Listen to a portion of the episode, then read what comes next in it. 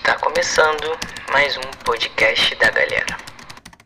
Fala galera, aqui é o João, tudo bem com vocês? Espero que sim. Hoje falaremos sobre idolatria.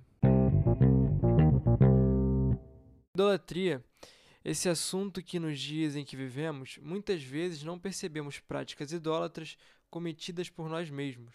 Isso é um perigo. Beleza, João, mas o que é um ídolo?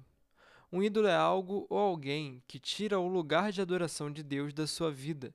É algo ou alguém que se torna essencial e você não consegue viver sem essa coisa.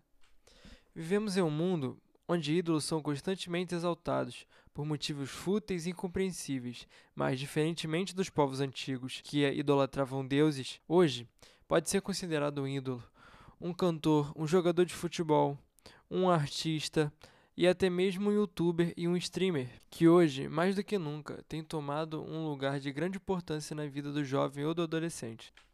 Além desses ídolos que eu já mencionei, a pressão por uma vida acadêmica e profissional muito bem sucedida acabam criando ídolos na vida das pessoas. Para alguns, o estudo, o curso, o vestibular, a faculdade. Para outros, o dinheiro, o trabalho, o status profissional. Tudo isso são ídolos que, se não cuidarmos, acabam tomando o primeiro lugar em nossas vidas, que pertence a Deus. Cara, a palavra de Deus está cheia de exemplo onde o povo se vira contra Deus, o abandona e idolatra outros deuses.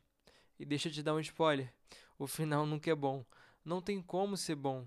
Um exemplo disso está lá em Romanos 1, nos versículos 22 e 23, onde Paulo vai dizer a respeito da ira de Deus contra um povo que se tornou idólatra diz o seguinte: Dizendo-se sábios, tornaram-se loucos e trocaram a glória do Deus imortal por imagens feitas segundo a semelhança do homem mortal, bem como de pássaros, quadrúpedes e répteis.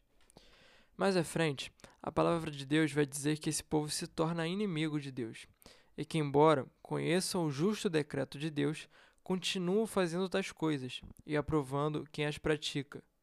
Que não sejamos como esse povo, que saibamos enxergar os possíveis ídolos e as possíveis tentativas de tirar Deus do primeiro lugar em nossos corações.